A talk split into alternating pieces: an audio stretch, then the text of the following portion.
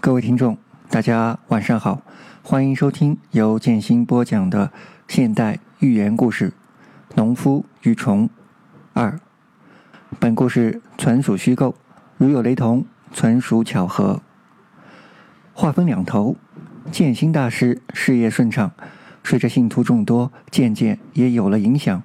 为了扩大销量，建立品牌忠诚度，建新大师开始举办免费讲座。当然，进去听是免费的，至于出来钱是否花了钱，那就不一定了。这不，大师正在主席台上侃侃而谈。最近我听到一个很好笑的说法，不知道大家有没有注意到？有人说，没有他们古代中医，中华民族就无法繁衍至今。这真是胡说八道！各位，如果没有我们古代先进的农业技术和农民辛勤的劳动，中华民族会发展壮大、繁衍至今吗？我们一直说“民以食为天”，他们中医真是贪天之功啊！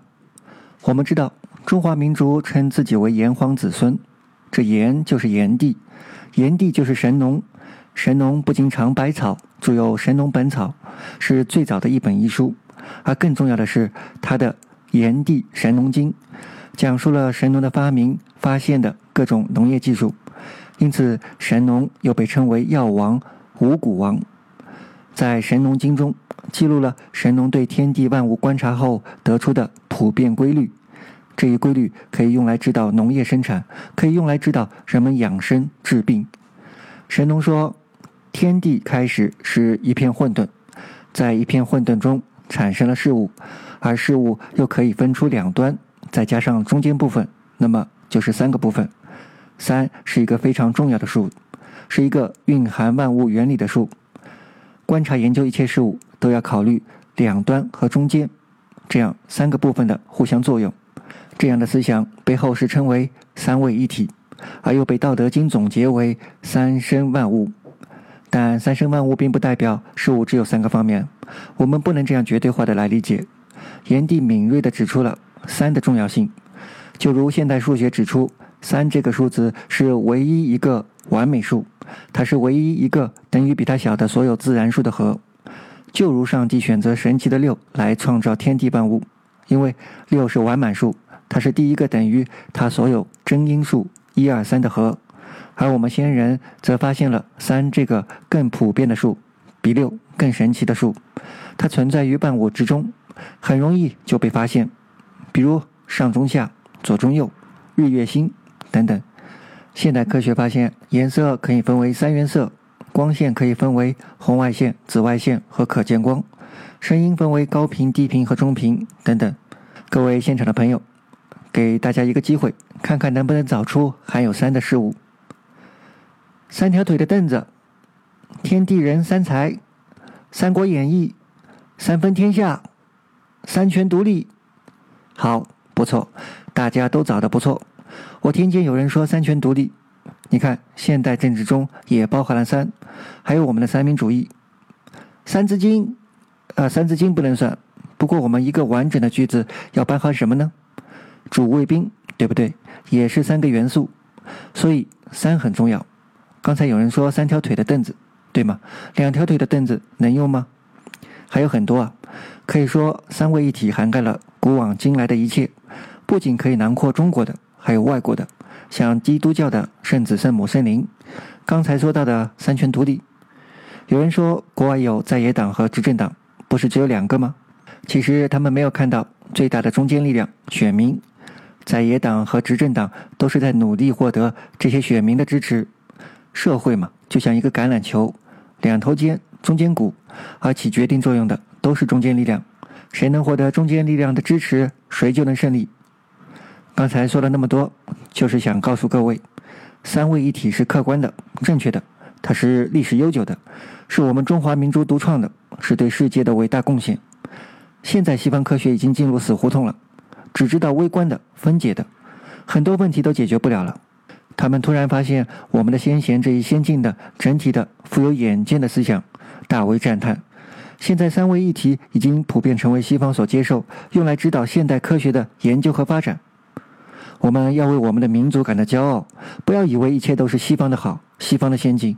我们也有自己的科学，甚至比他们领先了不知道多少年。就是在这样先进的理论思想的指导下，才产生了我们古代辉煌的农业技术。中国的农业技术一直领先于全世界，它曾经养活了世界上最多的人口。可以说，没有这样先进的古代农业技术，就没有我们的祖宗，也就不会有在座的各位了。那接下来再介绍一下神农的另一个对中华民族的伟大贡献，那就是神农教会了大家开垦土地、播种五谷。带领人民从渔猎转变到了农耕文明，从此过上了安稳的定居生活，因此又尊他为五谷大帝。大家以为这下有好日子过了，可是俗话说“人吃五谷，哪有不得病的”。神农经过仔细的观察和研究，终于发现，原来五谷对应了人体的五个主要的脏器，人吃五谷就能养护这五个主要的脏器。均衡的饮食，人就不容易生病。如果长期缺了一种对应的脏器，就会出问题，人也就生病了。进而，神农发现，五谷又对应五色，又对应五味，又会影响不同的情志。这都是古代圣贤通过长期的观察所得出的结论。后世人不知道，这是从五谷推导出来的，是从农业的发展而自然演变出来的理论。后人竟然说什么五行是基本元素。这不是胡扯吗？五行怎么来的？各位知道吗？其实五行金木水火土是神农总结对农业生产、农作物生长起到关键作用的五个方面的因素。金就是要注意农具，神农发现把田里的杂草除去，作物就长得更好，于是发明了锄头。木就是指要注意选种，水就是要注意灌溉。火就是要注意日照，土就是要注意土壤的肥沃。这是先人从长期的农业劳作中总结出来的经验，却被人重新包装，偷换了概念，甚至连三位一体这样先进的思想都被删除篡改了。这个人是谁呢？这个人就是被称为炎黄的那个皇帝。皇帝为什么要篡改炎帝的先进思想呢？这就要说中国人改朝换代都会做一件事情。就是往前朝泼脏水。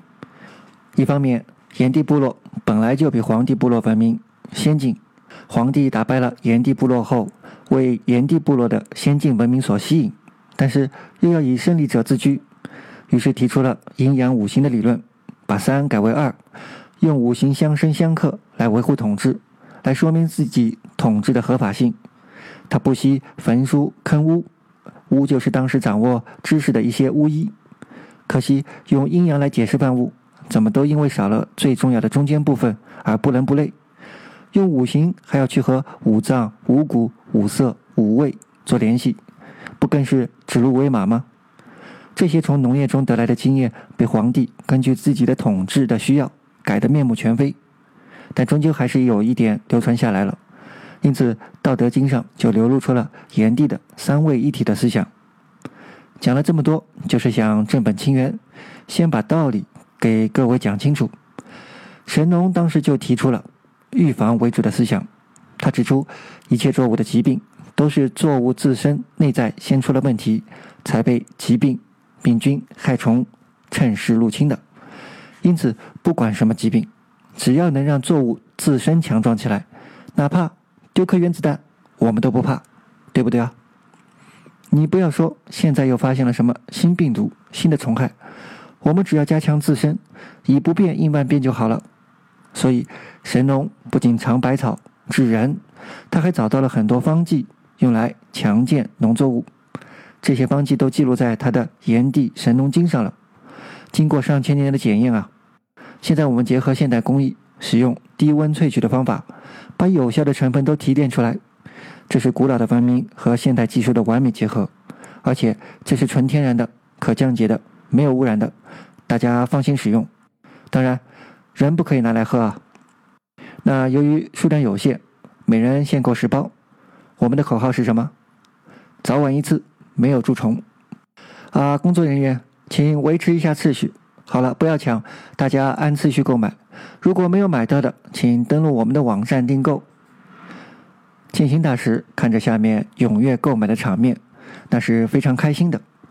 原来一个个推销能卖几包啊？这搞一场演讲就是几千个订单。接下来就是扩大生产，上电视，在各类媒体上发布广告，然后企业注册上市，再把企业卖掉，这辈子就不愁吃喝了。还可以再找几个方子，说是给人吃的、保健的、预防疾病的，开个保健品公司，一样挂上神农的名号。啊，这个回去好好再想想。建新大师觉得前途是光明的，虽然道路上有点小曲折，比如刚开始办讲座的时候，也有人在底下出言反对，质问是否有效，是否经过什么实验，有什么科学依据。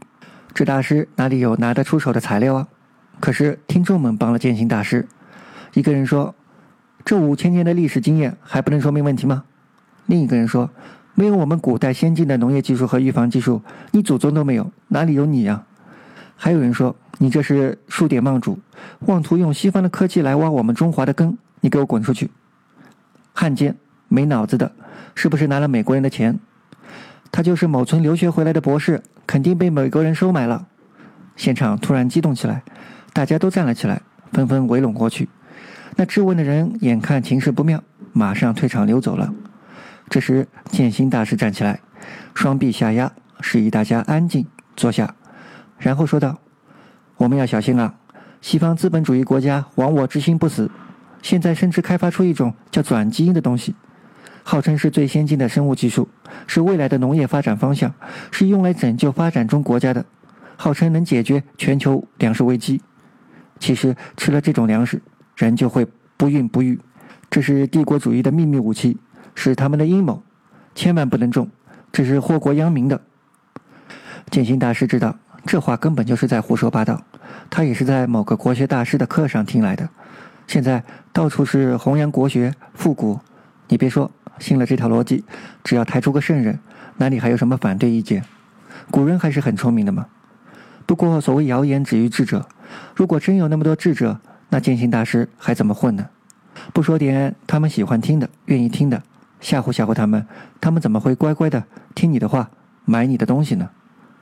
各位，我们有自己的抗虫害的办法。经过五千年历史的检验，买这个就是爱国，就是反抗帝国主义。大帽子戴上，你不买就是不爱国。这套歪理，建新大师听多了，也玩多了。真理总是掌握在少数人手里的。你少数人敢跟多数人作对吗？敢指责我的人就是汉奸，就是不爱国，就会被赶出去吗？当然，建新大师最后把成功归结于自己的努力学习，不然怎么会知道这么多呢？真是知识改变命运啊！骗子最需要知识了，不然你懂的。自此以后，建新大师的生意自然顺风顺水，蓬勃发展，连地方官员也要巴结讨好。毕竟这 GDP 是真金白银的交上去了。下面广大的信徒。讲座也无需大师亲自出面，自有几个弟子或是招聘而来的高级知识分子代劳了。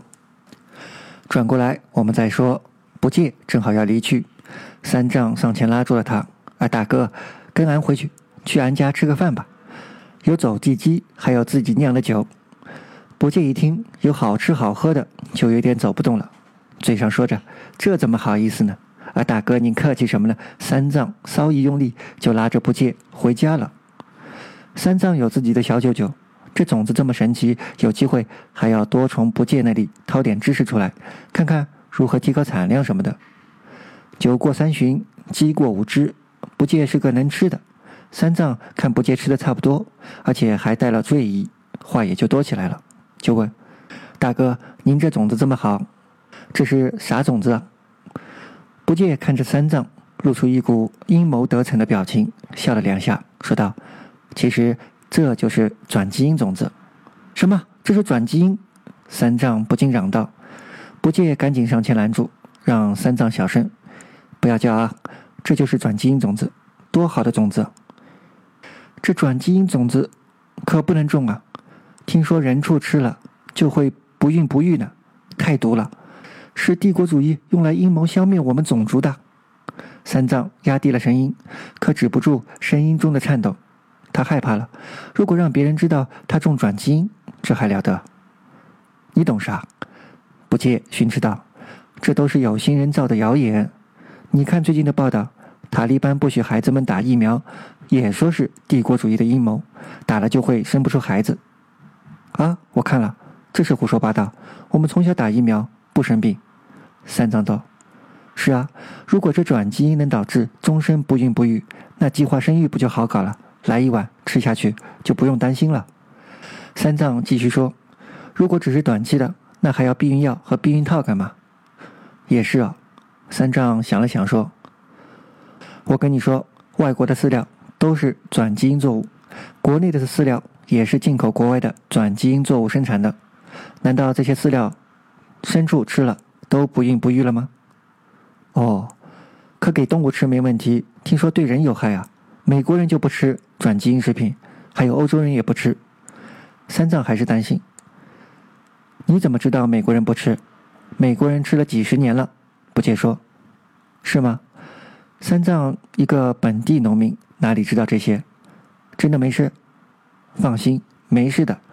转基因作物都做过最严格的检验，一点没问题。